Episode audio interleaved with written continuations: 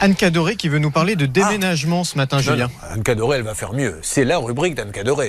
Il y avait les enquêtes du père Castor, il y a maintenant les jugements d'Anne Cadoré. Car, franchement, c'est super important de savoir que la justice n'est pas forcément une science exacte. Voici l'histoire, c'est une histoire de déménagement. Effectivement, Julien. En fait, c'est une dame qui avait confié son déménagement euh, à une société qui devait apporter son mobilier donc au garde-meuble de sa société. Euh, elle ne paye pas la facture finale puisque euh, la livraison de, de son mobilier s'est fait lorsqu'elle n'était pas là. Elle voulait vérifier ses biens, s'ils avaient subi ou non des avaries pendant le déménagement. Donc elle ne paye pas sa facture finale et la société la signe en paiement. Elle perd dans un premier temps. Euh, elle perd en disant bah, vous n'avez pas payé la facture finale alors que le contrat de transport était terminé. Parce que je vous rappelle, comme on le dit souvent, vous avez 10 jours à compter de la livraison de votre euh, mobilier pour faire des réserves euh, si jamais il y a eu des avaries lors du déménagement.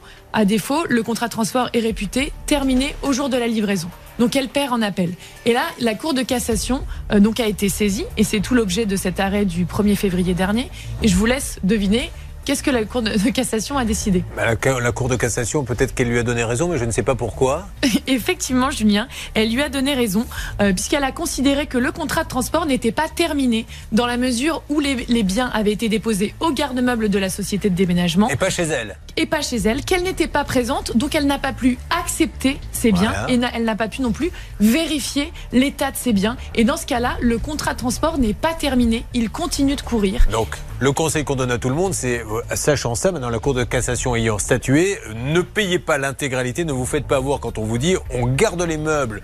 Tant que vous n'avez pas payé, vous avez le droit, tant qu'ils n'ont pas été chez vous, le contrat court toujours, vous avez toujours les 10 jours. Exactement. Lorsque, si vos biens sont livrés chez vous, vous faites tout de suite un constat de toutes les avaries et vous le notez sur le bulletin de livraison. Et si c'est au garde-meuble, vous y vous y rendez et vous ne payez pas tant que vous n'avez pas pu faire cette liste de réserve.